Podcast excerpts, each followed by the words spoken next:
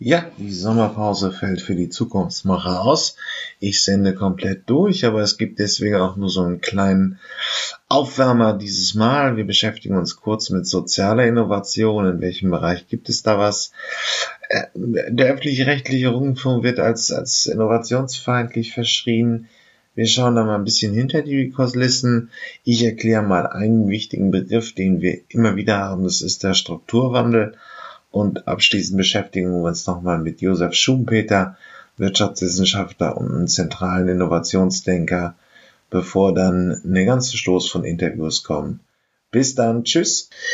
Ja, soziale Innovation gehört ja hier irgendwie auch zum Themenplex äh, nachhaltige Innovation und dann damit auch irgendwie zum Themenfeld der äh, des Klimawandels als Unterthema. Aber wir gehen jetzt einfach mal wirklich speziell rein. Was ist soziale Innovation? Und ich habe mir Folgendes für diesen Beitrag vorgestellt. Wir hören jetzt am ersten Mal eine der wenigen Studenten. Man kann Management von einer sozialen Innovation studieren, aber nur einmal in Deutschland ist das ein ziemliches Orchideenfach. Aber immerhin. Und wir hören uns mal an, wie eine Studentin das auf YouTube beschreibt. Ähm, und dann später kriegen wir wahrscheinlich den Doyen der, der, des, äh, der, der sozialen Innovation, Professor Achim Grunwald, den kenne ich noch aus dem Studium, leitet das ITATAS in Karlsruhe, die sich schon ewig mit sozialen, technologischen Veränderungsprozessen beschäftigen, ist ein absoluter Spitzenmann in dem Fachbereich. Und der wird uns dann mal eine sehr wissenschaftliche und professorale Einordnung des Themenfelds geben. Aber jetzt hören wir uns erstmal einen relativ äh, einen Blick an einer Studentin der Management sozialer Innovation. In meinem Studium, ich steige direkt in die Fragen ein. Es sind nur drei Stück. Die erste ist, was habt ihr studiert oder was studiert ihr? Ja, ich studiere Management sozialer Innovationen und es ist immer ziemlich schwierig, wenn ich das sage, dann weiß immer keiner, was ich damit meine oder was das ist, weil diesen Studiengang eigentlich keiner kennt, weil es den nur einmal bundesweit in Deutschland gibt. Deshalb versuche ich das jetzt, so kurz es geht, irgendwie zu umreißen. Bei Management sozialer Innovationen geht es um gesellschaftlichen Wandel und gesellschaftliche Veränderungen und vor allem eben so um die Herausforderungen der heutigen Zeit, weil im Moment so viel passiert und so viele Herausforderungen ähm, da sind, vor denen die Menschheit einfach steht. Und jetzt geht es einfach darum, wie man mit solchen Herausforderungen umgeht. Und darum geht es eigentlich in diesem Studiengang. Und ähm, ja, Themen sind da eben so große Megatrends wie Globalisierung und Digitalisierung und ja, Umweltprobleme, Ressourcenknappheit und alles Mögliche, was man sich vorstellen kann, was irgendwie mit der Gesellschaft und der Menschheit und ähm, dem ganzen Zusammenspiel von allem zu tun hat. Und genau deshalb ist es auch ein sehr generalistischer Studiengang. Das heißt, ähm, wir versuchen einen Überblick zu gewinnen über sehr viele Bereiche, die mit Gesellschaft zusammenhängen. Und deshalb ist es auch ein sehr breit gefächertes Fächerspektrum und auch inhaltliches Spektrum. Größtenteils ist es eigentlich ein soziologisches Studium, weil es sich sehr viel mit Gesellschaft beschäftigt, aber auch total viel mit Zivilgesellschaft und Politik oder mit Kommunikation und Medien und mit Systemtheorie und Transformationsprozessen und ähm, natürlich auch rechtliche Fragen und ganz wichtig ethische Fragen, wenn es um Zukunftsfragen geht und um das Vorgehen dabei und das, den Umgang mit Herausforderungen und auch Bildung und so Arbeitsweltfragen und Theorien und noch weit, viele weitere Bereiche. Ich kann jetzt nicht alle einzeln nennen. Das sind vielleicht so ein paar ähm, der großen Oberbegriffe. Wichtig ist auch, dass da immer noch so so, wie schon angekündigt, jetzt kommt Achim Grunwald mit der, Wert, mit der wissenschaftlichen äh, Definition von sozialen Innovationen. Und das muss man immer auch, ja, ich habe mich hier in diesem Beitrag entschieden, es wirklich soziale Innovation zu nennen und wirklich auch spezifisch auf das Thema zu kommen. Ähm, denn es wird immer in dieser Nachhaltigkeitstransformation gedacht aber es lohnt sich auch wirklich mal diesen definitorischen Kern, was ist das überhaupt? Eine Veränderung in der Gesellschaft mit einer gewissen Transformation, die also bedeutet, dass ich irgendwo eine soziale Notwendigkeit von besserer Pflege zu mehr Gemeinschaft, zu weniger Einsamkeit und, und, und betrachte, was könnte da angeboten werden? Und dann hören wir uns jetzt einmal die wissenschaftliche Definition an. Ja, und was das ist, wissen wir nicht, Herr Howald. also ich habe hier mal zwei Definitionen äh, aus, äh, aufgeschrieben. Eine von Wolfgang Zapf, die ist, glaube ich, recht bekannt, weil die zu den ersten äh, Beschreibungen gehört, 1989 immerhin schon. Die zweite einfach aktuell aus Wikipedia. Und ja, hier fällt etwas auf. Ähm, ich möchte jetzt über Wahrnehmungen sprechen. Ähm, hier fällt gleich etwas Besonderes auf. Ich äh, beginne mit einer Anekdote. Die große alte Dame der Politikwissenschaften, Renate Mainz, wurde mal nach ihrem Innovationsbegriff gefragt. Und da hat sie gesagt, ich weiß nicht, was Innovation ist, aber es muss was Gutes sein. Und ähm, ja, wenn schon Innovation etwas Gutes ist, dann ist soziale Innovation noch besser. Also es klingt einfach, und Sie haben das ja auch, Frau Ministerin, mit dieser Autorität äh, verbunden, es klingt einfach mindestens genauso gut wie Nachhaltigkeit oder Responsible Research and Innovation. Also es suggeriert einfach sozusagen das an sich Positive, aber ich bin Ihnen sehr dankbar, dass auch Sie das bereits problematisiert haben. Und ähm, ja, also was, was ich gelegentlich tue, wenn ich solche überaus positiven Erwartungen sehe, ich mache einen Lackmustest. Und der Lackmustest heißt, ich stelle mir vor das Deutschland des Jahres 1938. Und wenn Sie diese, die Definition von Wolfgang Zapf nehmen und mal auf das Deutschland des Jahres 38 beziehen, dann werden Sie sofort sehen, dass es dort ja, Richtungen im sozialen Wandel gab, die die Probleme, die die damalige Mehrheitsgesellschaft und eben auch die entsprechende Regierung als relevante Probleme definiert hatten, besser lösten als frühere Praktiken. Das soll jetzt nicht zynisch klingen, sondern wertneutral. Und das ist keineswegs aus dieser These, aus dieser Diagnose folgt, dass diese sozialen Praktiken es deshalb wert sind, wie Wolfgang Zapf geschrieben hat, nachgeahmt und institutionalisiert zu werden.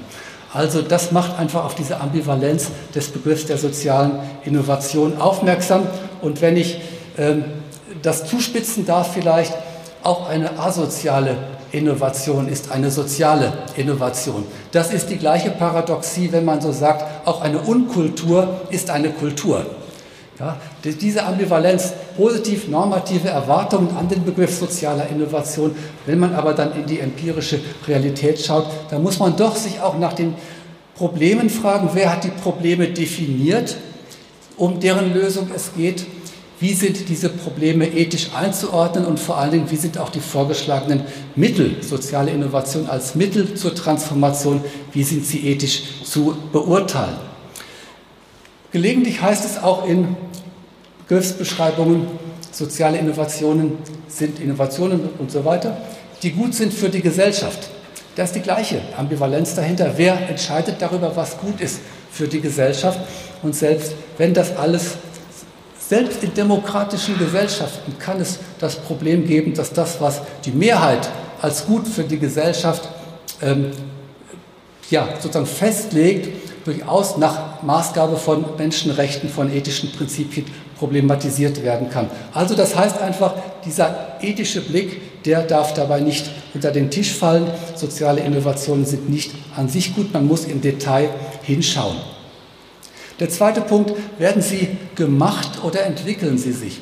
Ich möchte mal als Beispiel eine Innovation nehmen, wo sich vielleicht manchen die Haare sträuben, wenn ich das als Innovation bezeichne.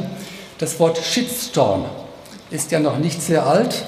Es ist äh, aufgekommen im Zuge gewisser sagen wir, Massenphänomene im Internet. Und Frau Ministerin, Sie haben ja selbst auf die Probleme der Internetkommunikation hingewiesen.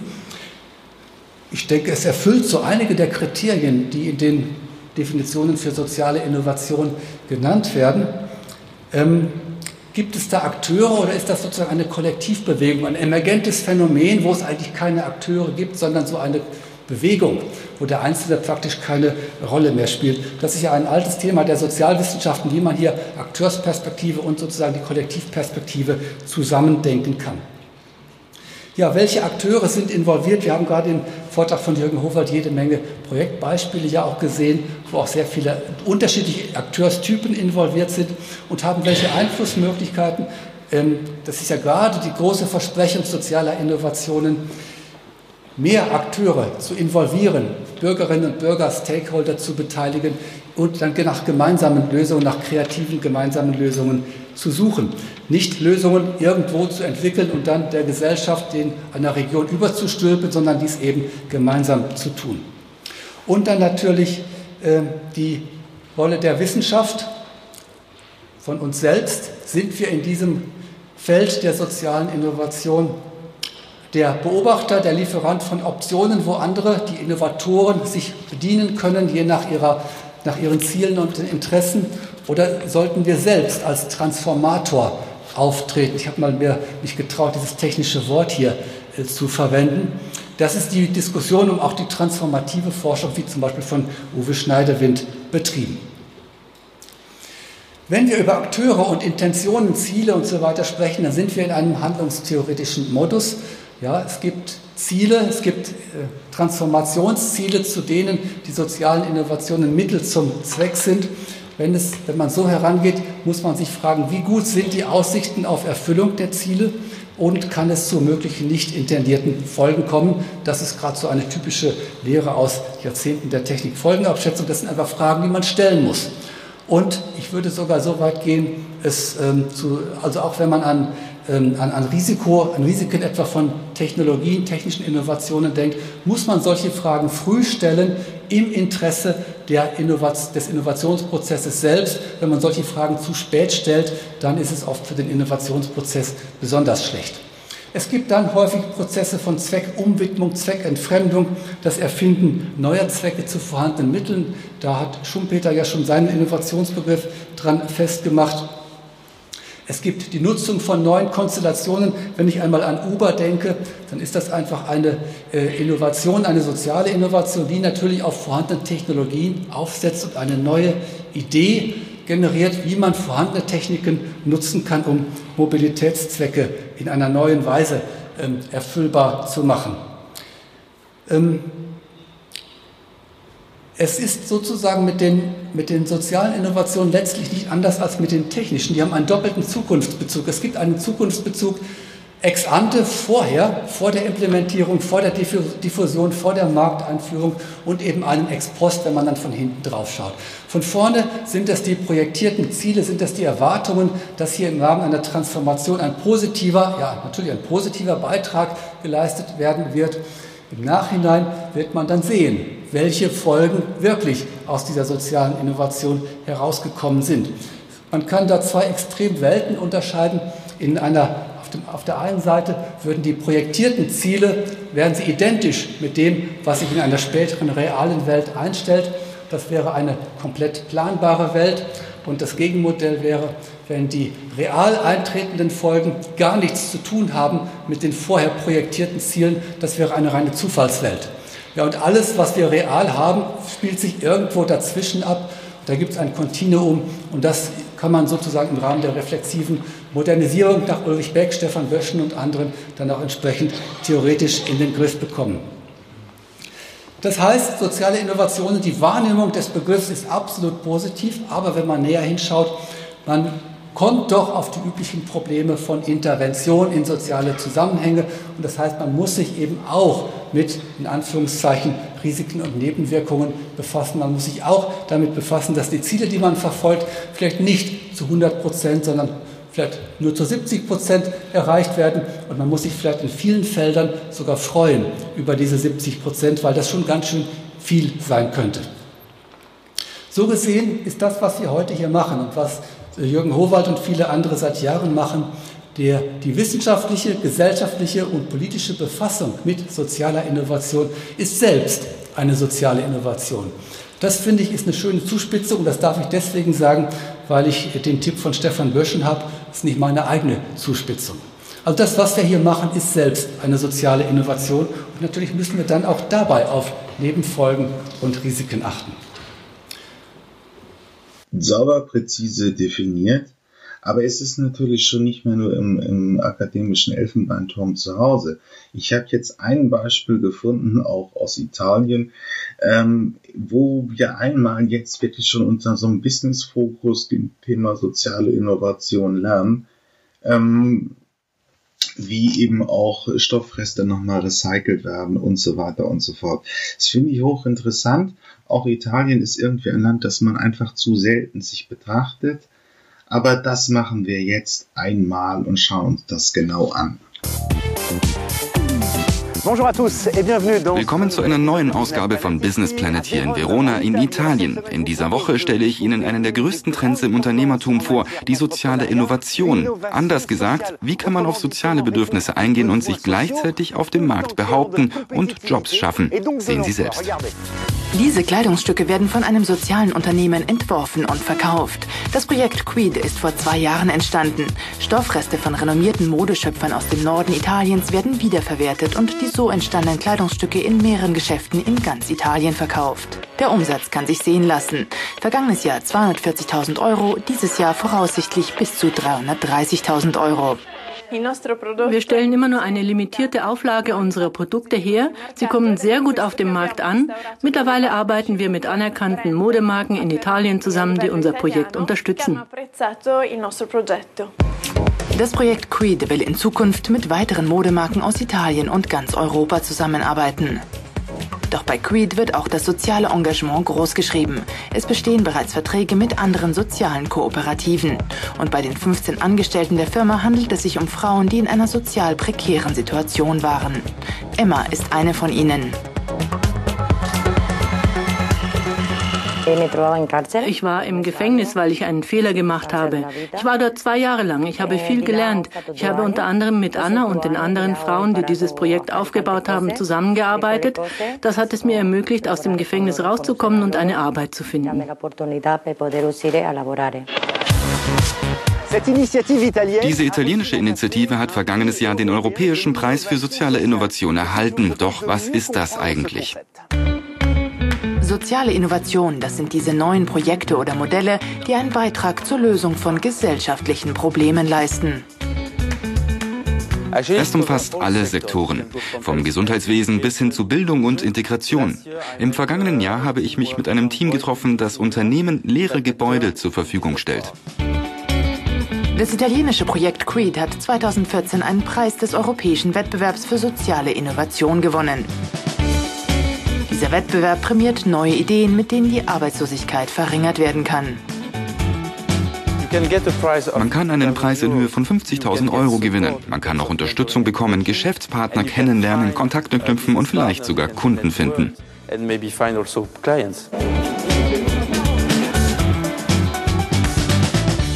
Für uns ist der Schlüssel zum Erfolg eine Mischung aus sozialen, ökologischen und kapitalistischen Aspekten. Daraus ergibt sich ein konkurrenzfähiges Modell, das von sozial engagierten Unternehmen verwendet werden kann. Da haben wir es jetzt. Ähm, ich habe neulich gelesen, dass Einsamkeit einer der größten Todesursachen ist, ja, wobei das im Prinzip immer so eine Sache ist. Aber es wird in vielen westlichen Nationen als großes Problem gesehen und hier muss einfach eine Innovation und innovative, kostengünstige Lösung gekommen sein. Ähm, das ist ein großes Feld, wo man soziale Innovationen braucht, aber eben auch andere. Ähm, das, ähm, dieses Thema, gerade die Anwendung von sozialer Innovation, wird auch ein großer Bestandteil dieser Podcast-Serie sein. Und Nachhaltigkeit ist immer so ein bisschen schwammig. Und das ist hier ein Versuch, das genau und präzise herauszuarbeiten. Aber ich würde mich auch freuen, wenn hier irgendeine Initiative schon Projekte in dem Bereich macht äh, melden. Kontaktdaten sind in der Podcast-Beschreibung hinterlegt. Ähm, ich würde euch gerne mal hier ähm, hören, was ihr zu sagen habt. Äh, wir sprechen ein bisschen, wie soziale Innovationen in die Welt kommen. Aber das wär's. Okay, bis gleich. Ja, die Zukunft des öffentlich-rechtlichen Rundfunks. Ähm, habe ich mich schon gefreut auf diesen Beitrag. Wir hören uns jetzt erstmal ein bisschen die Geschichte des öffentlich-rechtlichen Rundfunks an. Äh, das ist eigentlich auch relativ wichtig, weil die Entscheidungsstrukturen schon nach dem Zweiten Weltkrieg festgelegt worden sind. Wir werden das auch äh, gleich nochmal haben. Ist ja jetzt gerade in den Nullerjahren und auch durch die Bedeutung von Social Media immer wieder die Debatte des öffentlich-rechtlichen. Äh, die BBC, die praktisch ja das Vorbild des deutschen öffentlich-rechtlichen Rundfunks ist, bildet ihre Unabhängigkeit immer, ich sehe das ja gerade, weil ich auch einen Bericht über oder einen Beitrag über den Brexit mache, in jeder Sendung ab. Ähm, man hat da ähm, einmal pro-Brexit, einmal anti-Brexit, war ein Unternehmer pro-Brexit, einmal anti, ein Kulturschaffender pro, einer anti.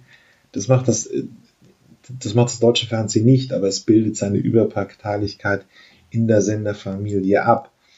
Aber wir müssen uns das erstmal, hören wir uns mal kurz, sind glaube ich zwei, drei Minuten, die Frage an, wie ähm, der deutsche öffentliche rechtliche Rundfunk geworden ist, was er heute ist. Medien in Nazi-Deutschland haben allen voran die Briten öffentlich-rechtlichen Rundfunk in Deutschland eingeführt. Die Idee dahinter ist, Menschen in einer Demokratie brauchen unabhängige Informationen. Deshalb werden ARD und ZDF weder vom Staat, also durch Steuergelder, noch allein durch die Wirtschaft, also Werbeeinnahmen finanziert, sondern durch Abgaben aller Bürger. Doch Kritiker von ARD und ZDF sagen, unabhängig? Politiker würden doch versuchen, in den Sendern mitzumischen. Stimmt. Aber nicht nur Politiker. ARD und ZDF werden kontrolliert von Vertretern der Parteien aus Kirchen, der Kultur, Sport oder Arbeitgeberverbänden oder Gewerkschaften. Sie bilden die Rundfunkräte. Prozentual die meisten Vertreter schicken aber die. Und da sind wir jetzt bei dem Punkt angekommen. Wir hören uns jetzt nochmal ein YouTube-Tutorial an. Es steht natürlich auch wie immer in den Show Notes. Aber es ist eigentlich ganz interessant. Aus, ähm, der öffentlich-rechtliche Rundfunk hat heute 48.000 Beschäftigte, allein schon äh, 74 Radiosender und, und, und. Es ist ein riesiger Konglomerat. Innerhalb des äh, öffentlich-rechtlichen Rundfunks gibt es halt verschiedene Sender, die ARD-Senderfamilie, ZDF, der ganze eigene Bereich. Und das macht natürlich einfach ein ähm, Umgehen mit den großen Innovationsthemen sei es nun Videosierung, sei es nun Social Media, schwierig. Es ist auch mir nicht bekannt, dass ähm, bis auf Funk, ähm, dass da jetzt in der Vergangenheit sehr viel Neues passiert ist. Funk ist ein neues Jugendprogramm von den öffentlich-rechtlichen, das diesmal ähm, gegen Widerstand übrigens der äh, Sendeanstalten ausschließlich im Netz läuft.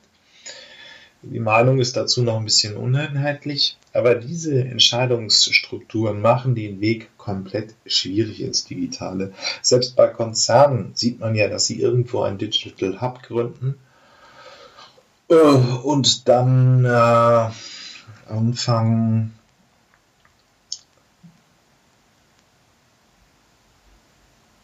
ein, ähm, sich langsam aber sicher zu digitalisieren ähm, das ist beim öffentlich-rechtlichen Rundfunk eben immer noch nicht der Fall. Ähm, 2019. Angesprochen. Brauchen wir die öffentlich-rechtlichen also überhaupt noch?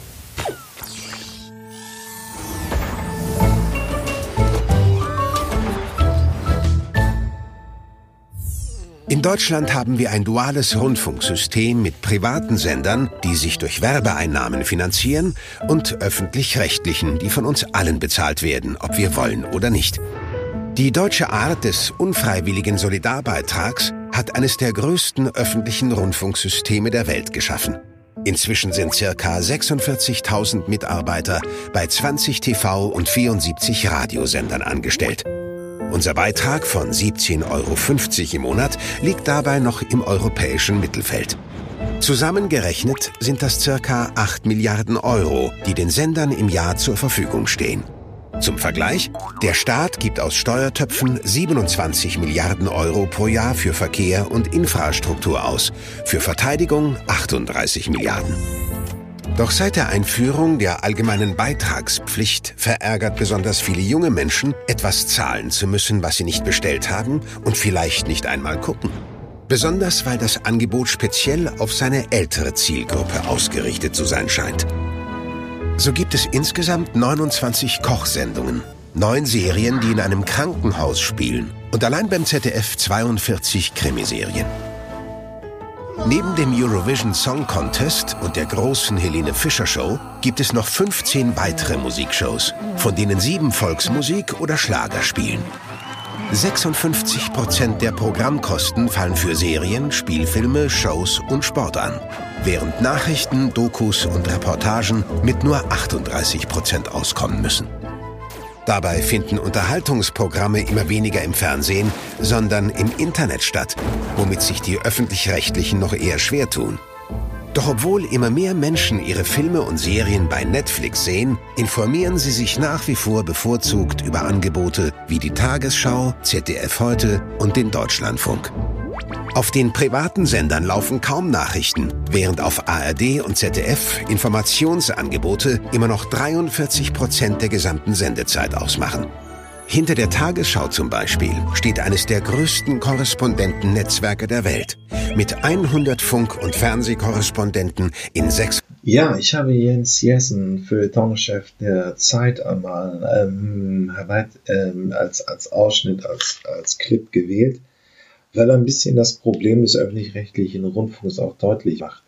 Das ist ein bisschen die Beute von Bildungsbürgern. Also dieses Mantra, sie müssen sich nicht irgendeinem Massengeschmack anbinden, wird von einigen in, den Medien eben dazu missbraucht, ja auch nur das zu versenden, was wirklich gar keiner guckt. Also ähm, ähm, teilweise würde es bei manchen Kultursendungen eben auch reichen, wenn sie eine Halle mieten. Das, dafür braucht man keinen Fernsehsender. Äh, und dieses Denken, was natürlich immer so ein bisschen eben, äh, wir sind hier die entscheidende Klasse und wir bestimmen, was gesehen wird, ähm, ist immer noch ein Problem des öffentlich-rechtlichen Rundfunks. Deswegen habe ich eben diesen Clip mal herausgewählt. Äh, dass ähm, ein öffentlich-rechtliches Fernsehen ähm, wertvoll, ähm, wichtig und auch bereichernd äh, sein könnte. Daran kann natürlich gar kein Zweifel bestehen, vorausgesetzt, es würde seinen Auftrag erfüllen. Das tut es aber nicht. Worum bestünde dieser Auftrag? Nun, dieser Auftrag besteht nicht im Wesentlichen in dem, äh, was es an inhaltlichen Vorgaben gibt, im äh, Information, im politischen Hintergrund, Unterhaltung, Bildung betreffend, sondern der Auftrag wird im Wesentlichen definiert durch die wirtschaftliche Unabhängigkeit dieser Sender. Und die äh, beruht natürlich auf den zwangsweise eingetriebenen Gebühren. Die sind ja für manche Leute ein Ärgernis, müssten es aber nicht sein, wenn die Sender damit auftragsgemäß umgehen würden.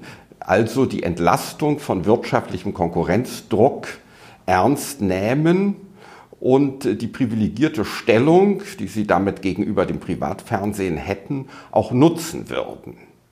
Das tun sie aber nicht. Sie verhalten sich am Markt genauso wie die Privatsender, richten sich ausschließlich nach der Quote, so als sei ihr eigentliches Zielpublikum gar nicht der Fernsehzuschauer, sondern der Anzeigenkunde. Und was die Sache noch unerfreulicher macht, sie tun dies nun mit einer gewaltigen Subvention. Ähm, da ist ja noch ein bisschen das Problem, ähm, das ich schon am Anfang aufgerissen habe. Das heißt, wir haben einfach sehr komplexe Entscheidungsstrukturen innerhalb des öffentlichen rechtlichen Rundfunks und das hören wir uns jetzt nochmal genauer an. Der Vorwurf, sie seien Staatsfernsehen, das trifft nicht wirklich zu, aber es sind natürlich verschiedene gesellschaftliche Gruppen und eben auch die Politik, die einen erheblichen Einfluss auf den öffentlich-rechtlichen Rundfunk hat. Und als solcher wird es dann einfach sehr schwierig, den Laden in einem Innovations- in einer innovativen Veränderung wie Digitalisierung, Videoisierung, was auch immer man da nimmt, ähm, aufzustellen. Vorwurf, dass die öffentlich-rechtlichen nur ein Werkzeug der Politik sind. Tja, das ist nicht so einfach. Für die Programmgestaltung werden Richtlinien vom Rundfunkrat erstellt, der aus Organisationen wie Gewerkschaften, Kultur- und Sportverbänden, Kirchen und ja, auch Politikern gebildet wird. Sein Auftrag ist es, die Gesellschaft zu repräsentieren. Ob er das wirklich tut, ist aber umstritten. So sitzen zum Beispiel in jedem Rundfunkrat bis zu fünf Vertreter der Kirchen. Aber nur beim WDR ist der Atheistenverband vertreten. Politiker sind besonders in diesen Aufsichtsgremien sehr stark vertreten und haben auch schon Einfluss auf Programm und Personal genommen. Im ZDF-Verwaltungsrat hat sich 2009 eine CDU-Mehrheit geweigert, den Vertrag eines Chefredakteurs zu verlängern, weil der ihnen zu unbequem war. Solche Entwicklungen sind aber nicht unbemerkt geblieben und hatten auch Konsequenzen. Das Bundesverfassungsgericht hat 2014 entschieden, dass die Aufsichtsgremien der öffentlich-rechtlichen nur noch zu einem Drittel aus staatsnahen Mitgliedern bestehen dürfen. Staatsfernsehen sind ARD und ZDF deswegen aber nicht. Die einzelnen Redaktionen können unabhängig ihrer Arbeit nachgehen. Das belegen kritische Berichte, Kommentare und satirische Programme, die bis an die Schmerzgrenze gehen und zu Empörung bei Politikern führen. Zuverlässige Informationsquellen gewinnen in Zeiten von Fake News immer mehr an Bedeutung. Die Tagesschau hatte 2017 die höchsten Einschaltquoten seit über 50 Jahren. Keine anderen Nachrichten können bei ihrer Berichterstattung auf so viele eigene Auslandsreporter zurückgreifen, um die Informationen selbst zu überprüfen. Auch gibt es keinen anderen Senderverbund im deutschen Fernsehen, der so viele Dokumentationen und Reportagen produziert. Ist es also wirklich eine gute Idee, das alles abzuschaffen? 17,50 Euro im Monat sind eine Menge Geld. Herr Lilienthal, was, äh, was sagen Sie? Es ist wirklich ein Experiment. Es ist ja nur eine Idee äh, zu sagen, guckt einmal hin, wenn es nicht mehr da wäre, würden vielleicht, würde man anders denken. Frau Sticher, Ihr Beispiel aus Großbritannien ist ein lustiges. Äh, das hat man vor geschätzt 30 Jahren schon mal in Deutschland versucht. Da hieß das Experiment vier Wochen ohne Fernsehen. Mhm. Wenn man das heute wiederholen wollte, müsste es wohl heißen vier Wochen ohne Internet. Mhm. Ich weiß nicht, ob das realistisch ja. zu machen ist. Wahrscheinlich nur unter Laborbedingungen, unter Quarantänebedingungen. Äh, aber im Ernst zu Ihrer Frage, natürlich gehört der öffentlich-rechtliche Rundfunk, aber auch äh, Presse gehören Internetmedien zur Kommunikationsökologie unserer Gesellschaft. Wir alle brauchen diese Medieninformationen als Orientierungswissen, um uns zurechtzufinden in dieser Welt, um Entscheidungen zu treffen, zum Beispiel auch politischer Art. Äh, und das ist, wäre ein gesellschaftliches Großexperiment, wenn wir uns das mal so denken. Es gäbe den öffentlich-rechtlichen Rundfunk nicht mehr, es gäbe Qualität Qualitätspresse nicht mehr. Äh, dass die verschwindet, kann ja auch sein, hm. weil immer weniger dafür zu zahlen bereit sind. Dann in der Tat würde unsere Gesellschaft erheblich verarmen. Äh, es würde Desorientierung äh, in die Menschen einziehen. Die Politik auch würde die Medien nicht mehr nutzen können als Frühwarnsystem, weil Medien thematisieren ja etwas, was in der Gesellschaft im Argen liegt, was politisch bearbeitet gehört. Das würde man empfindlich merken, klar. Mhm. Ja, das war's zur Innovation im öffentlich-rechtlichen Rundfunk. Gab noch viele zu berichten, aber wird sicherlich weiterhin ein spannendes Thema bleiben. Sie haben eine überalterte äh, Zuseherschaft von 60. Das ist das Durchschnittsalter und de facto ist keiner unter 40 mehr dabei. Wird auch die Frage, ob das einfach noch fragt, aber wenn es keiner mehr sieht, ähm, wird irgendwann Jurist vielleicht mal fragen, muss man das wirklich noch äh, Verfassungsschutz gewähren? Ja oder nein? Und nun zur Werbung. Ja, Bewerbungen für das Studiengang des neuen Studiengangs Digitale Systeme IoT sind ab sofort möglich und es können auch gerne individuelle Aufnahmetermine vereinbart werden. Ähm, man findet alles unter ndu.ac.at und äh, hinter diesem Angebot verbirgt sich eine kleine, aber feine Privatuni in St. Pölten in Österreich. Hier wird Technik mit Design verbunden und eben auch dann schon weiterführen dieses Zukunftsthema Internet der Dinge bearbeitet. Es werden für diesen Studiengang innovative Tüftler gesucht, die sich sowohl mit den technischen Herausforderungen, das bekannte Mechatronik, Mechanik, äh, ähm, Mathematik beschäftigen wollen, als auch mit designerischen Aspekten wie User Experience Design, Interface Design. All das wird in diesem Studiengang gebündelt. Ja, und mehr ist eigentlich nicht so zu sagen und ich möchte dann nochmal meinem Werbepartner für diese Episode danken. Bis dann. Ja, jetzt bleibe ich mal in diesem Beitrag ein bisschen allgemein, aber das muss sein, weil überprüft werden muss, was ist eigentlich ein Strukturwandel. Hierzu frischen wir alle nochmal unser Abiturwissen nach oder wenn wir kein Abitur haben, lernen wir jetzt vielleicht was Neues. Ähm, was ist ein Strukturwandel? Wie verändern sich Strukturen? Ähm, und dann gehen wir mal in die Praxis. In Erdkunde bekommt ihr sau auf den Begriff Strukturwandel um die Ohren gehauen. Jetzt erklären wir mal kurz, was das ist.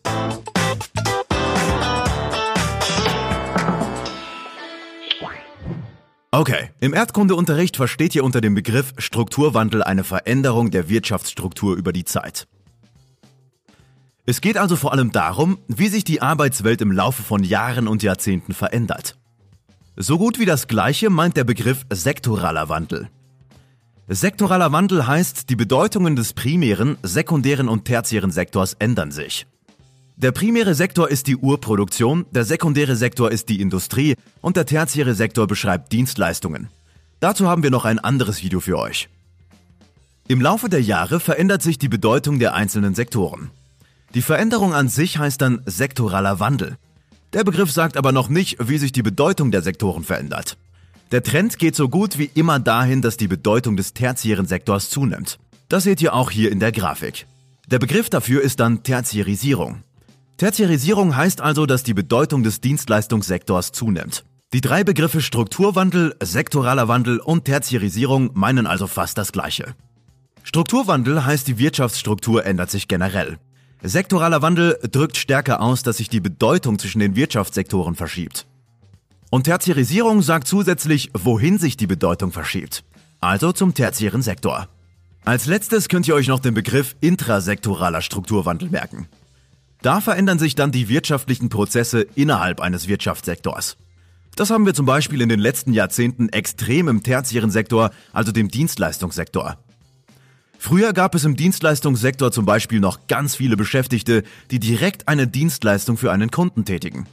Sowas wie Haare schneiden oder putzen.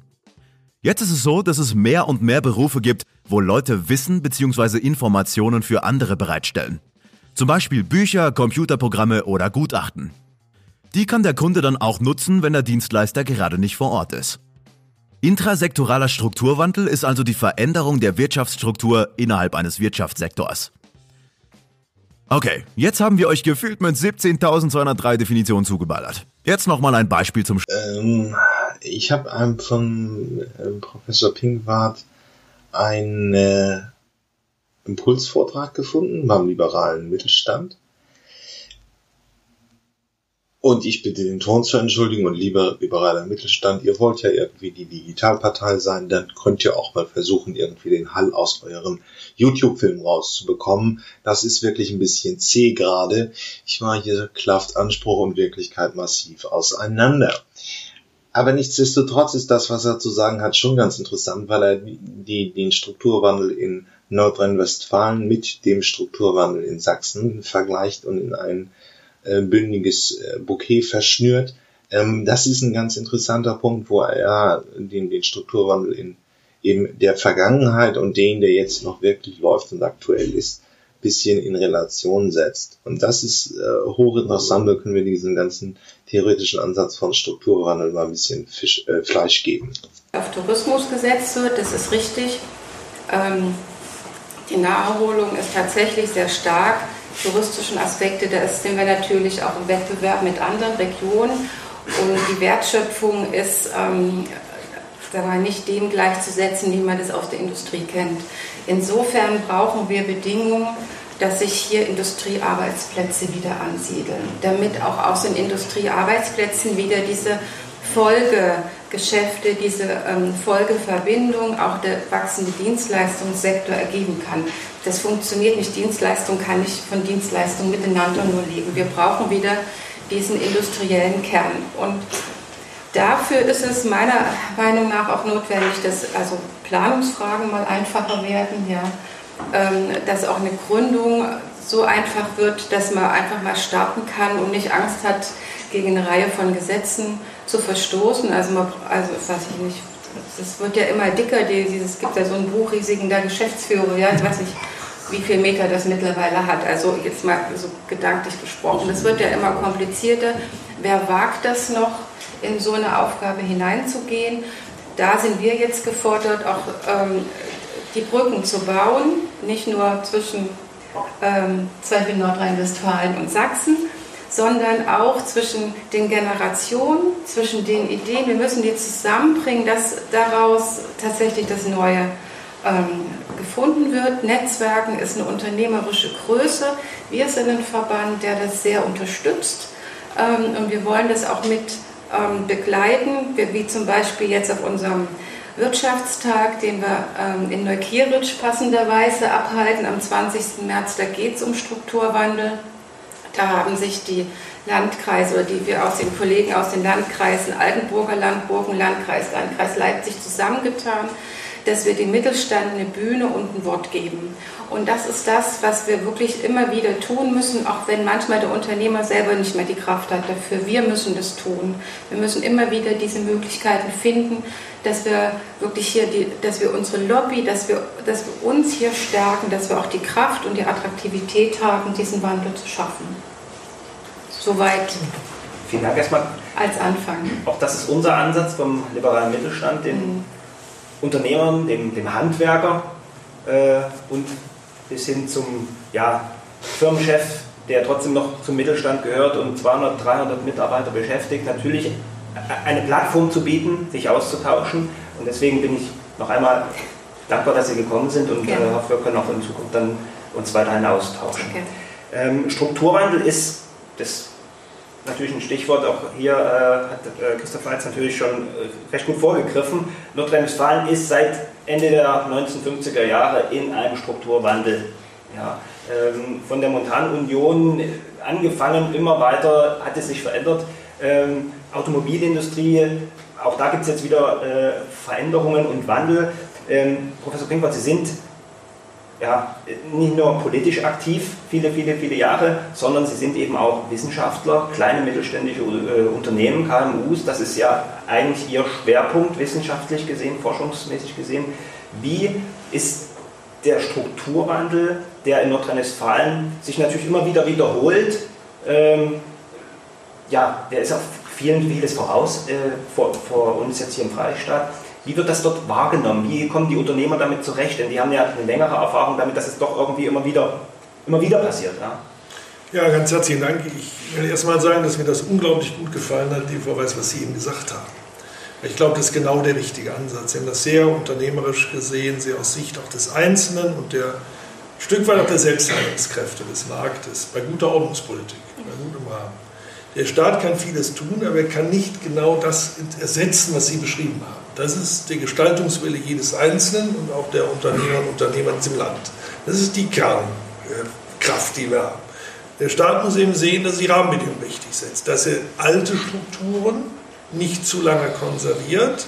Hier können wir selbstkritisch aus nordrhein-westfälischer Sicht sagen, hier hat man, wir haben jetzt den Steinkohlebergbau beendet, letzte Zeche mit dem Bundespräsidenten äh, geschlossen. Das war ein hochemotionaler Tag. Aber Sie wissen, dass das ist so. Da hängt auch unglaublich viel dran. Es gehört auch unglaublich viel Dankbarkeit dazu. Denn gerade am Zweiten Weltkrieg waren es die äh, Bergleute, die ja zu damals unglaublichen Bedingungen geschuftet haben, dafür, dass es bergauf ging. Und äh, das war ja auch in, in der DDR damals so, dass die, die im Bergbau gearbeitet haben, zu, zu schwierigsten Bedingungen mitgeholfen haben, dass es voranging. Also das kann man gar nicht hoch genug wertschätzen und das ist auch zum Ausdruck gebracht worden. Nichtsdestotrotz muss man natürlich auch fragen, wie können wir vorhandene Strukturen zukunftsfähig halten. Und da nochmal haben wir einen Transformationsprozess über Jahrzehnte organisiert in Nordrhein-Westfalen, immerhin ausgehend von mehr als einer halben Million Menschen, die im Bergbau gearbeitet haben in den 50er Jahren. Also das kann man natürlich nur über einen langen Zeitraum sozialverträglich, strukturverträglich organisieren. Das, was sich hier in den neuen Ländern, dann gerade in Sachsen Anfang der 90er Jahre abgespielt hat, war in, unter einem Brennglas ein relativ rascher Umbau. Viel schneller als das, was wir dann in Nordrhein-Westfalen erlebt haben. Es wurde im Übrigen organisiert von zwei Persönlichkeiten, Politikern, die aus Nordrhein-Westfalen kamen. Biedenkopf und Milbrat und die genau wussten, dass Nordrhein-Westfalen seine Anpassungen über, ab einem gewissen Zeitpunkt verzögert hat. Durch hohe Subventionierung dieser Kohlewirtschaft, Steinkohlewirtschaft. Und das hat natürlich enorme Ressourcen auch in Anspruch genommen, vor allen Dingen des Landes selbst, aber auch des Bundes. Und es war über lange Wegstrecken so, dass Nordrhein-Westfalen als großes Bundesland zum Bund gehen musste, um die Verlängerung von Subventionen einzufordern und bei der Verteilung von Neuem sich eher hinten anstellen musste, wohingegen Bayern, Baden-Württemberg, andere vor der Wiedervereinigung sagen die haben ja schon mal die Subvention abgeholt, jetzt sind wir mal dran und wir bauen uns die Zukunft. Äh, und das hat zu Verschiebungen geführt. Äh, äh, und das müssen wir auch ehrlich sagen. Wir haben jetzt im letzten Jahr, das gehört ja mit zur Wahrheit, Nordrhein-Westfalen, seit 1974 erstmalig wieder einen ausgeglichenen Landeshaushalt verabschieden können. Müssen Sie mal vorstellen. Das heißt, der Strukturwandel hat uns unglaublich viel Kraft aufgenommen. Und deswegen müssen wir uns natürlich auch fragen, und, und das sehe ich jetzt mal im Vergleich zu Sachsen, das war härter im Moment für die Menschen, war aber so organisiert, dass Sachsen nach der Wiedervereinigung gesagt hat, wir lösen uns schneller von den alten Strukturen, nutzen die Kraft aber, um in das Neue schneller hineinzukommen. Und das, was hier gelungen ist, schauen Sie sich mal die Forschungsinfrastruktur Sachsens an. Die Max Planck, Fraunhofer, Helmholtz-Institute, das ist ohne jeden Vergleich. Das ist exzellent die Universitäten, die Hochschulen. Da hat das Land Geld reingesteckt. Auch den Bund natürlich mit hineingeholt in die langfristige Finanzierung. Heute hat Sachsen eine FI-Quote von 2,2 Prozent. Nordrhein-Westfalen insgesamt liegt noch unter 2 Prozent. Bundesweit sind wir bei 2,9. Baden-Württemberg hat 4,8. Nur damit wir sehen, wie das gefällt ist. Und da will ich nur noch mal sagen, Strukturwandel ist eine Herausforderung aber wer zu lange den Strukturwandel hinausschiebt, verspielt ein Stück weit auch die Chancen, die in jedem Wandel stecken. Und das will ich jetzt auch mal als verantwortlicher Minister Nordrhein-Westfalen für Energie und damit auch für Braunkohle mit Blick auf die Beratung sagen, die wir zurzeit haben, die wir Länder ja auch sehr involviert sind. Wir arbeiten hier eng zusammen, Sachsen, Sachsen-Anhalt, Brandenburg, Nordrhein-Westfalen als die Braunkohle-Revierländer, wo wir natürlich auch vieles zusammenbringen müssen. Versorgungssicherheit, Bezahlbarkeit von Energie ganz zentral für die energieintensive Wirtschaft, die hochwettbewerbsfähig ist, die auch global wettbewerbsfähig bleiben muss, auch unter Klimagesichtspunkten bleiben muss, weil wir sonst Carbon Leakage erleben, was wir nicht wollen. Aber auch da müssen wir uns natürlich fragen, wie können wir globalen Veränderungen bei Klimaerfordernissen und Neoökologie, wie wir das neuhochdeutsch ja nennen, auch gerecht werden und ist dann ist nicht auch möglicherweise die bessere Strategie, wenn es gut gemacht ist, über Innovation und, und vernünftige Bedingungen, die wir setzen können, vernünftige Rahmenbedingungen, diesen Anpassungsprozess hin zu einer klimaneutralen Industrie schneller zu organisieren, als ihn jetzt zu lange hinauszuzögern. Denn wenn wir ihn zu lange hinauszögern, werden wir erleben steigende, das sehen wir schon, steigende CO2-Zertifikatepreise. Das schränkt die Wettbewerbsfähigkeit dann der Unternehmen, die einen sehr hohen CO2-Imprint haben, ein äh, und, und äh, schmälert auch die Wettbewerbsfähigkeit dieser Sektoren. Oder kann es nicht gerade jetzt, wenn Deutschland sagt, wir nehmen das als nationale Herausforderung, auch weil andere Sektoren nicht so gut sich entwickelt haben, den Energiesektor noch mal stärker zu bitten, einen Sonderbeitrag zu leisten, dafür aber dann auch bereit zu sein, neue Strukturen mit zu fördern, auch über einen längeren Zeitraum, das ist ja das, was wir im Bund verhandeln, dass wir das als Chance auch nutzen könnten, die Industrie, die wir haben, hin zu einer klimaneutralen Industrie fortzuentwickeln, was leichter gesagt als getan ist, aber was eine riesige Chance sein könnte auch für den Industriestandort Deutschland und die Energiewirtschaft entsprechend auch zu transformieren. Äh, das ist alles andere als trivial, auch technologisch trivial, aber äh, wenn wir es nicht können, wer soll es denn dann in der Welt können? Also eine riesige Chance, das zu wagen Jetzt haben wir aus der Photovoltaikindustrie gelernt, dass die Hoffnungen nicht alle in Erfüllung gegangen sind. Wir haben da sehr viel Geld auch investiert in die Technologie. Sie ist jetzt weltweit verfügbar. Sie ist mittlerweile zu sehr günstigen Bedingungen verfügbar, was uns wiederum auch helfen wird beim eigenen Transformationsprozess. Leider ohne eine hinreichende Eigenproduktion, was wiederum der Tatsache geschuldet ist, dass wir sie zu lange subventioniert haben. Das EEG war viel zu lange falsch ausgerichtet. Hätte man das EEG schneller an das Regime angepasst, was wir jetzt haben, Auktionen, dann hätte sich viel mehr Wettbewerbsdruck in die Unternehmen hinein bezogen. Ich habe hier selbst Betriebe besucht, auch in Sachsen-Anhalt und so weiter, und noch als ich hierher kam und so. Da gingen viele noch davon aus, ach ja, das ist ja eine Spezialtechnologie, die wir hier machen. Das können nur wir. Das kann sonst keiner in der Welt. So wurde das gelegentlich vermittelt. Ja gut, das gibt es heute nicht mehr, dass wir sagen können, das können nur wir. Durch die Vernetzung dieser Welt, die Digitalisierung, 24 Stunden, sieben Tage, äh, alles ist mit allem verbunden, gibt es immer kürzere Innovationszyklen. Wir stehen wirklich in einem intensiven Wettbewerb. Also wir müssen permanent, wenn wir auch das Neue erfunden haben, daran arbeiten, dass das Neue wettbewerbsfähig bleibt. Und das hätten wir auch hinkriegen können. Und das haben wir nicht richtig incentiviert. Da hat der Staat die falschen Signale gesetzt. Stückchen wie damals auch beim Strukturwandel der Steinkohle. Sie hat die Dinge verzögert. Das hat aber nicht unsere Wettbewerbsfähigkeit erhöht. Deswegen würde ich uns raten, diese Herausforderung nicht zu lange hinauszuschieben, sondern sie anzunehmen und klug, das kommt jetzt darauf an, klug den Transformationsprozess zu gestalten. Wenn wir das machen wollen, gibt es für die Energiewirtschaft große Themen, Netzausbau, Speichertechnologien müssen entwickelt und ausgebaut werden. Wir brauchen ein neues Marktdesign, wir brauchen einen Markt für Versorgungssicherheit und, und viele Themen. Das EEG müsste, wie es ist, so abgeschafft werden. Wir brauchen eigentlich ein anderes Anreizsystem, weil muss aus Bundeshaushalt finanziert werden und nicht über eine Zulage, die vom Mittelstand bezahlt wird und, und so weiter, die nicht entlastet werden. Das ist ja die Großzahl, 96 Prozent der Betriebe werden nicht entlastet. Die zahlen die höchsten Energiepreise weltweit. Das könnten wir anders machen äh, und ähm, sehen, dass eben neue Technologien sich hier herausbilden, die zu marktfähigen Bedingungen hier zum Einsatz kommen, aber dann auch weltweit ein Exportschlager werden könnten.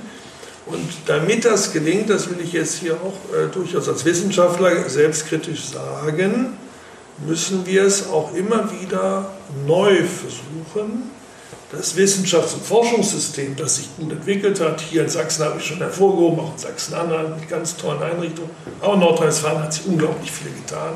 Wir haben jetzt bei der Exzellenzinitiative gesehen, nach dem dritten Durchlauf, dass wir auch wirklich jetzt auf Nummer 1 als größtes Land uns hervorgearbeitet haben.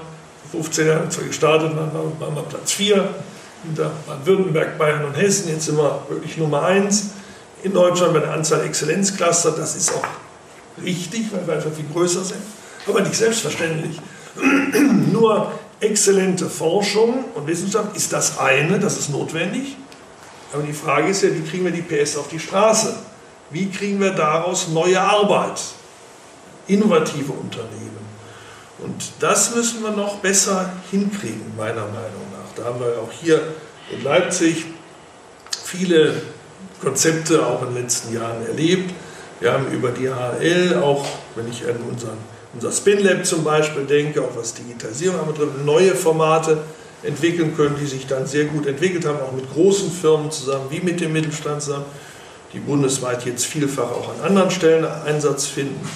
Und äh, dennoch bin ich nicht ganz sicher, ob wir schon wirklich das äh, Konzept letztlich gefunden hätten, was wir brauchen, um sicherzustellen, dass aus Forschungsaufsätzen und Prototypen wirklich schnelle Anwendung gelingt. Da fehlen wir gelegentlich noch. So viel zum Thema Strukturwandel. Ähm, wir haben einmal die theoretischen Überbau nochmal gelernt und einmal, wie er in der Praxis läuft und wo er noch äh, im Werden ist, nämlich in Ostdeutschland. Aber es wird ein Thema bleiben, was immer wieder äh, bleibt. Wir werden auch einen riesigen Strukturwandel in der Autoindustrie sehen, beziehungsweise hat der auch schon angefangen.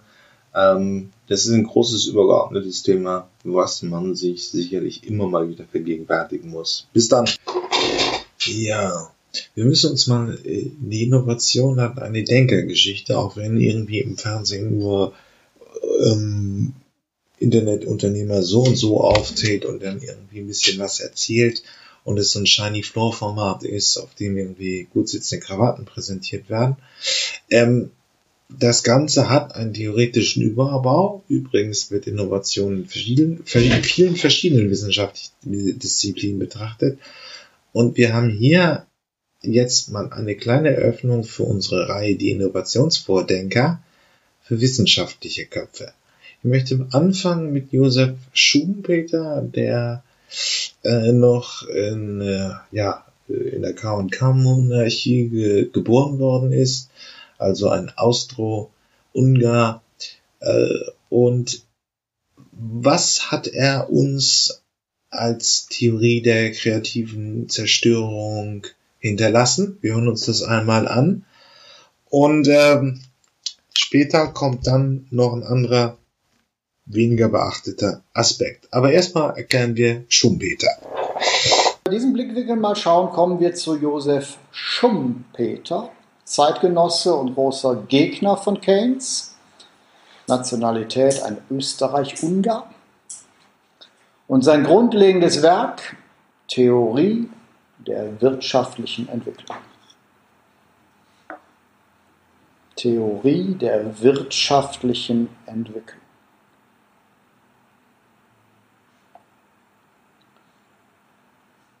Und Josef Schumpeter war überhaupt nicht der Meinung von Keynes, dass man die Nachfrageseite stärken sollte, sondern er sagte, man muss die Angebotsseite stärken. Und er hat einen Begriff geprägt, der bis heute Bestand hat, nämlich, und das notieren wir uns bei Stärkung der Angebotsseite, der dynamische Unternehmer der dynamische Unternehmer. Der dynamische Unternehmer ist der, der aus Eigeninitiative, ungeachtet der Risiken, aus einer Garage eine Weltfirma aufbaut. Und das müssen wir unterstützen. Stärkung der Angebotsseite. Na, da haben wir diese Existenzgründungsprogramme und Gründerzuschüsse, die wir gerade kurz in der Pause sprachen.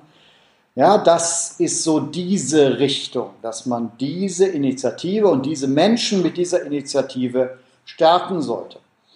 Und Schumpeter, man kann sich streiten. Ja, vor kurzem hat die Wirtschaftswoche ähm, sich den großen wirtschaftlichen Denkern mal gewidmet. Nicht das erste Mal, dass Fachzeitschriften so etwas tun. Und dort stand, Schumpeter sei der größte Ökonom des 20. Jahrhunderts äh, gewesen. Auch das kann man so oder so äh, sehen, weil es da ja keine objektiven Messkriterien für gibt. Wenn man sagt, wer ist am schnellsten von beiden 100 Meter gelaufen, dann kann man das messen. Aber in dem Fall nicht, wer der, wer der Größte war. Aber Schumpeter war schon auch ein, ein, ein ganz großer. Ähm, irgendwo hat er mal gesagt, er wollte der größte Ökonom der Welt ähm, der größte Reiter Österreichs und der größte Liebhaber Wiens werden. Das sei sein Ziel. Und nachher hat er dann gesagt, das mit der Reiterei hätte nicht geklappt. Ja, so, also das, äh, wer da jetzt der Größte ist, äh, darüber kann man lange streiten. Es gibt die Keynesianer, die Anhänger von Keynes. Schumpeterianer in dem Sinne, da sagt man so nicht, aber es gibt durchaus auch Leute, die sagen, jo, wir müssen die Angebotsseite stärken. Schumpeter hat noch etwas Zweites gesagt. Ich meine, er hat natürlich sehr viel gesagt, aber zwei wesentliche Dinge. Das eine haben wir jetzt. Das zweite, auch das bitte notieren, Theorie der wirtschaftlichen Entwicklung. Ja, da kann man das gedanklich festmachen. Wirtschaft ist schöpferische Zerstörung. Wirtschaft ist schöpferische Zerstörung.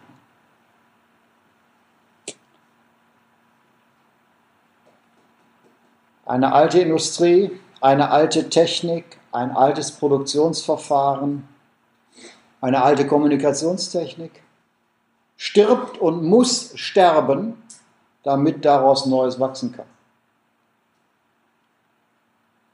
Immer wieder schmerzhaft natürlich, ein schmerzhafter Wandlungsprozess. Wenn in einer Wirtschaft eine neue Technik kommt, die alte Techniken überflüssig macht, wenn eine neue Energieform kommt, die alte Energieform überflüssig macht, wenn neue Verfahren kommen, die alte Verfahren überflüssig machen. Aber so ist es. Ja, Wirtschaft ist schöpferische Zerstörung. Das heißt, die alten Branchen sollen und müssen sterben, damit die Dieses Konzept der kreativen Zerstörung ist eigentlich relativ bekannt. Man sieht es jetzt auch hier. Sie hören einen Podcast, also ein neues Medium die alten Branchen des Prints gehen gerade unter, das Fernsehen ist überaltert und so weiter. Man sieht diesen Prozess, dass also das Neue das Alte ablöst und dazu entstehen auch immer wieder Konflikte. Äh, klassische Printjournalisten finden wahrscheinlich mein Angebot auch eher scheiße, aber das ist nicht der Punkt. Ähm, diesen Prozess gibt es immer wieder. Mm, die Welt bleibt halt nicht stehen. Was jetzt nur ein wirkliches Schmankel für Profis ist. Man kann aus dieser Theorie auch eine Konjunkturtheorie ableiten äh, und die Phasen von Innovationstätigkeit mit Wirtschaftsleistungen kombinieren und das hören wir uns jetzt an. Da mute ich Ihnen ehrlich gesagt 17 Minuten wissenschaftlichen Vortrag zu. Ähm, wenn Sie da nicht so tief einsteigen wollen, einfach zum nächsten Punkt rüberspringen. Aber andererseits ist das wirklich für Cracks durchaus interessant. Bis dann. Mit diesem Konzept der schöpferischen Zerstörung eigentlich eine eigene Konjunkturtheorie entworfen hat. Und diese Konjunkturtheorie, wie er sie hier eben formuliert, die findet ihr eben heute im Lehrbuch dann nicht. Ja? Also es ist hier ein Beispiel. Ich versuche ja äh, ein Gefühl dafür zu entwickeln, äh, wie die heutige äh, Theorie entstanden ist. ist Schumpeter beziehungsweise diese äh, Konjunkturtheorie von Schumpeter ist jetzt ein Beispiel dafür, was eigentlich sehr plausibel klingt, wo man sagt, ja, äh, super Argument, aber was es nicht äh, in die herrschende Lehre oder in die wichtigen ähm, ja, Hauptkonzepte, wie man eine Krise erklärt, geschafft hat. Also, das Argument ist relativ einfach ähm, dargelegt, wenn wir uns klar machen, dass Innovation ähm, zwar ein permanenter Prozess ist, es gibt die ganze Zeit Innovation, aber so ganz wichtige Innovationen, die sind sehr unregelmäßig. Ja?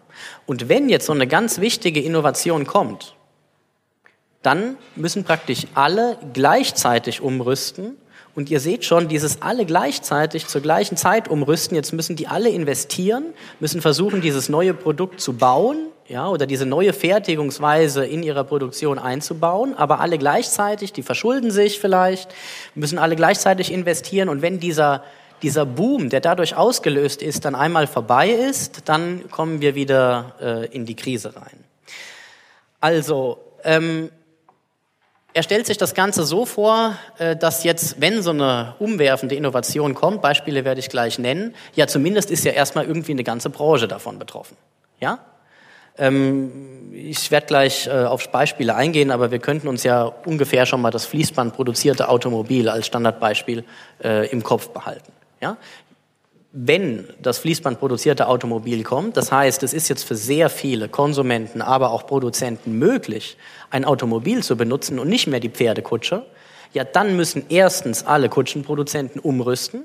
Die müssen jetzt irgendwie versuchen, auch bei dieser mitzuwirken, um hier dieses Automobil zu bauen. Und zweitens müssen alle, die irgendwas mit Logistik zu tun haben, äh, die Kutschen verschrotten und sich das Automobil anschaffen, wenn das irgendwie billiger oder besser ist. Ja? Wir könnten uns jetzt schon mal vorstellen, dass es Richtung Elektroauto geht. Also wenn das Elektroauto kommt, sagen wir mal in fünf Jahren, die Batteriekosten sind so weit gesunken, dass es einfach billiger und effizienter ist, äh, elektronisch zu fahren, als eben mit Dieselmotor, ja dann müssen aber sehr viele gleichzeitig umrüsten. Ja? Die Konsumenten schaffen sich das an, aber auch jeder, der mit Logistik zu tun hat, der alte das alte Auto weg, der alte Sprinter weg, der neue Sprinter mit Elektro wird angeschafft. Und weil diese großen Innovationen unregelmäßig kommen und jetzt alle gleichzeitig, mindestens in einer Branche, alle gleichzeitig umrüsten, sorgt das natürlich für einen unglaublichen Konjunkturboom. Ja? Die müssen sich alle gleichzeitig äh, verschulden. Ähm, sagen wir mal jetzt die, äh, die Autoproduzenten, um eben äh, jetzt hier ähm, das Elektroauto zu bauen, also die Batterien und ähm, die ganzen anderen, äh, sowohl Konsumenten als auch ähm, äh, äh Logistikkonzerne, ähm, äh, investieren jetzt hier auch in unglaublichem Maßstab. Und das greift natürlich auf andere Branchen über. Ja, es wird nicht auf diese einzelne Branche beschränkt sein. Also wenn es wirklich so eine große, wichtige Innovation ist, dann entwickelt sich das zu einem allgemeinen Wirtschaftsboom. Ähm, jetzt haben sich aber alle verschuldet, alle müssen ihre Schulden zurückzahlen äh, die sie eben für diese Innovation ausgegeben haben. Und ob diese Rückzahlung möglich sein wird, hängt natürlich davon ab, ob ich danach ja, weiterhin so viel verkaufen kann wie zuvor. Spielen wir das Beispiel durch. Ja? Jetzt haben sich äh, meinetwegen die ganzen äh, Logistikkonzerne verschuldet, aber sie können ja alle billiger und eigentlich effizienter produzieren als zuvor. Ja? DHL ist besser geworden als zuvor, viel besser, viel kostengünstiger. Wenn wir das jetzt uns so denken würden, ja, dass der Elektrosprinter viel billiger ist. Ja, dann äh, haben wir natürlich im Schnitt dann wahrscheinlich irgendwie so eine Art Überproduktionsproblem. Ja, also meistens ist es so, wenn eine Innovation kommt, eine wirklich wichtige Innovation, alle rüsten um, plus es kommen vielleicht von außen noch neue dazu, ja, neue, die gab es vorher gar nicht. Und weil jetzt alle mehr und besser produzieren als zuvor, effizienter produzieren als zuvor, haben wir insgesamt eine Überproduktion.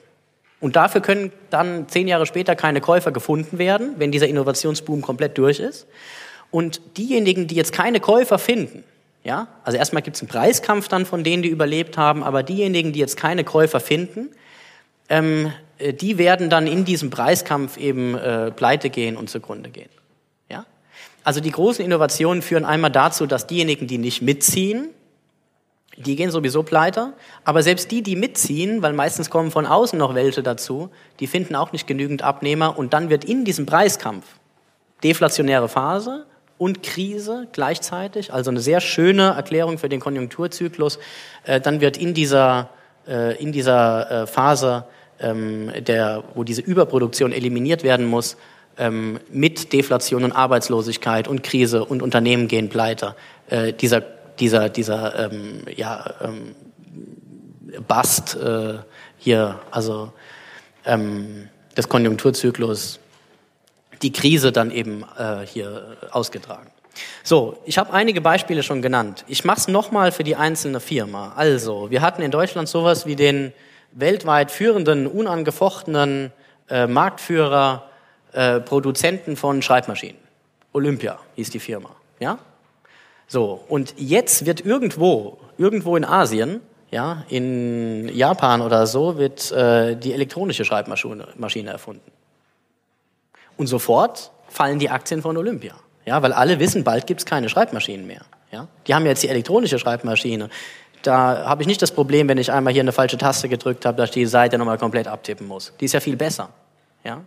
So, Olympia hat sofort Stress und muss jetzt versuchen, irgendwie noch schnell umzurüsten und auch diese äh, elektronische Schreibmaschine zu bauen. Und dieses noch schnell umrüsten, das funktioniert eben nicht immer. Also der Unternehmer in schumpeterischer Sicht ist eigentlich ein Getriebener. Also selbst wenn ich der unangefochtene Marktführer bin, und selbst Google oder so könnt ihr euch so vorstellen, die müssen praktisch immer gucken, hm, was könnte das nächste sein, was mir wieder Kunden abgräbt? Die nächste große Innovation, ja?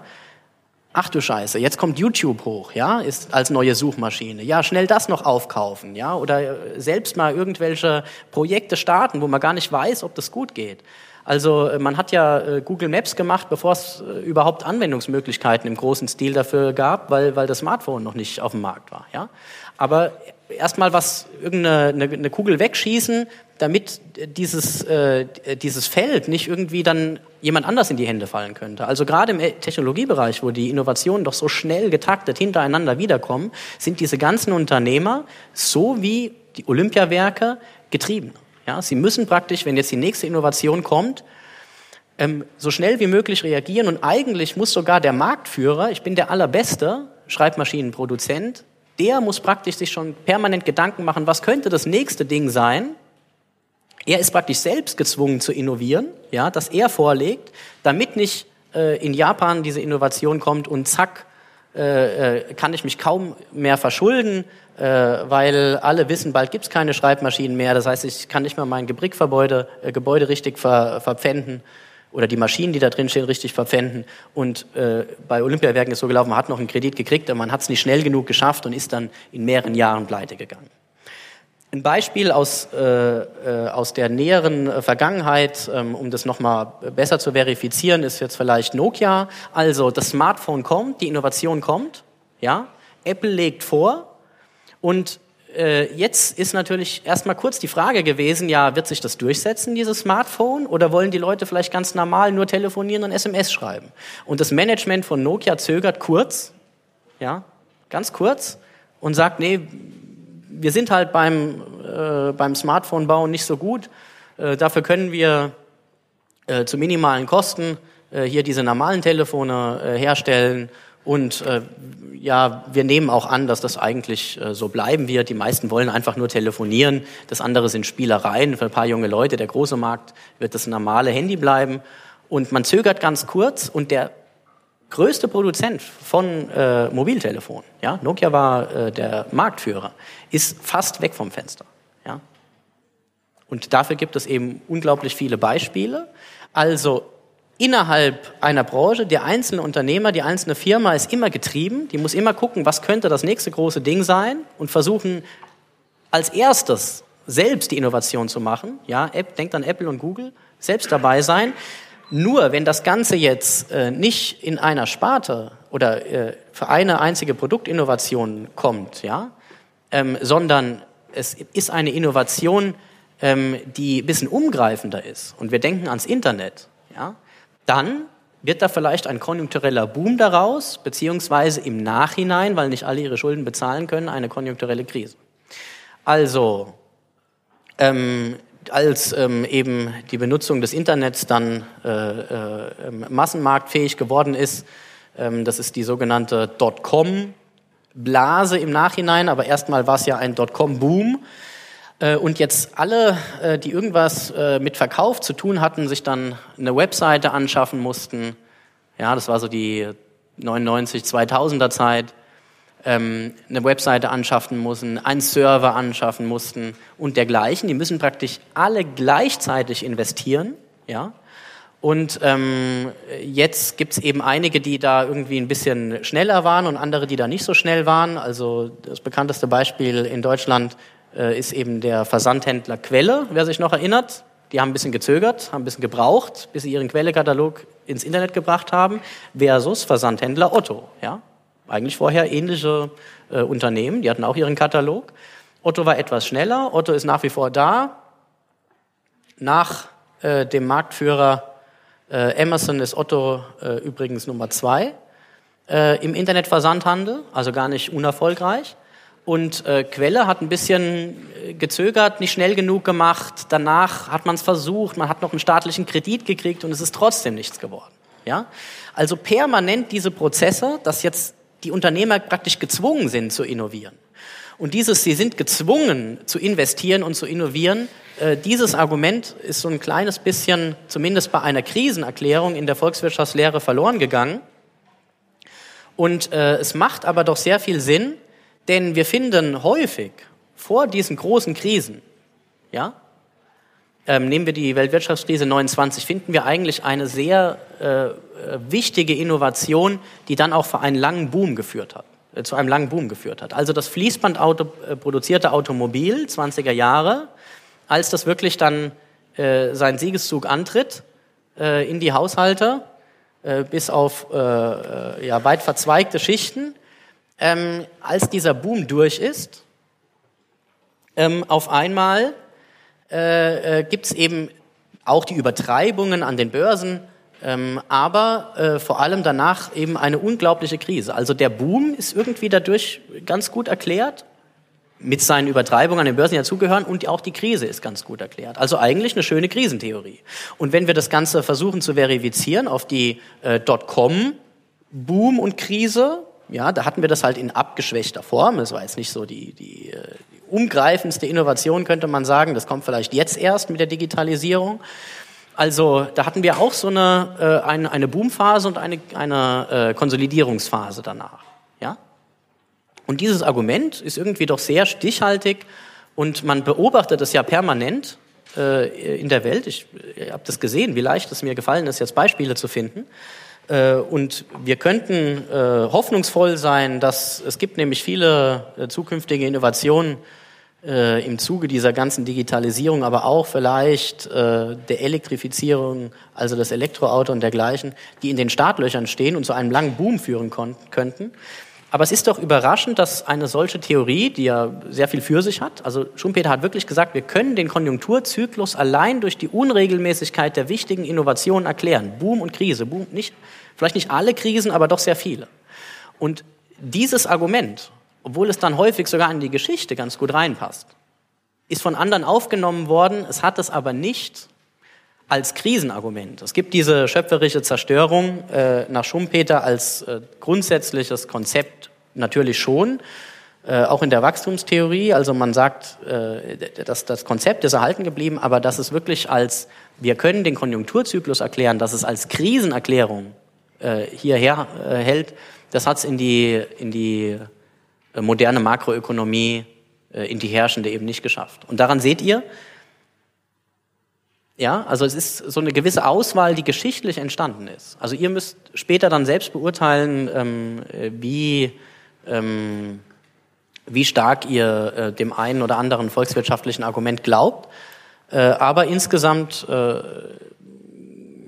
versuche ich eben so ein bisschen zu zeigen, dass nicht alles, wo man denkt, ja, das ist aber mal ein sehr stichhaltiges Argument oder sehr schlüssiges Argument, dass nicht alles sich dann heute in den modernen äh, Modellen, in dem Fall äh, Makromodellen hier dann äh, widerspiegelt.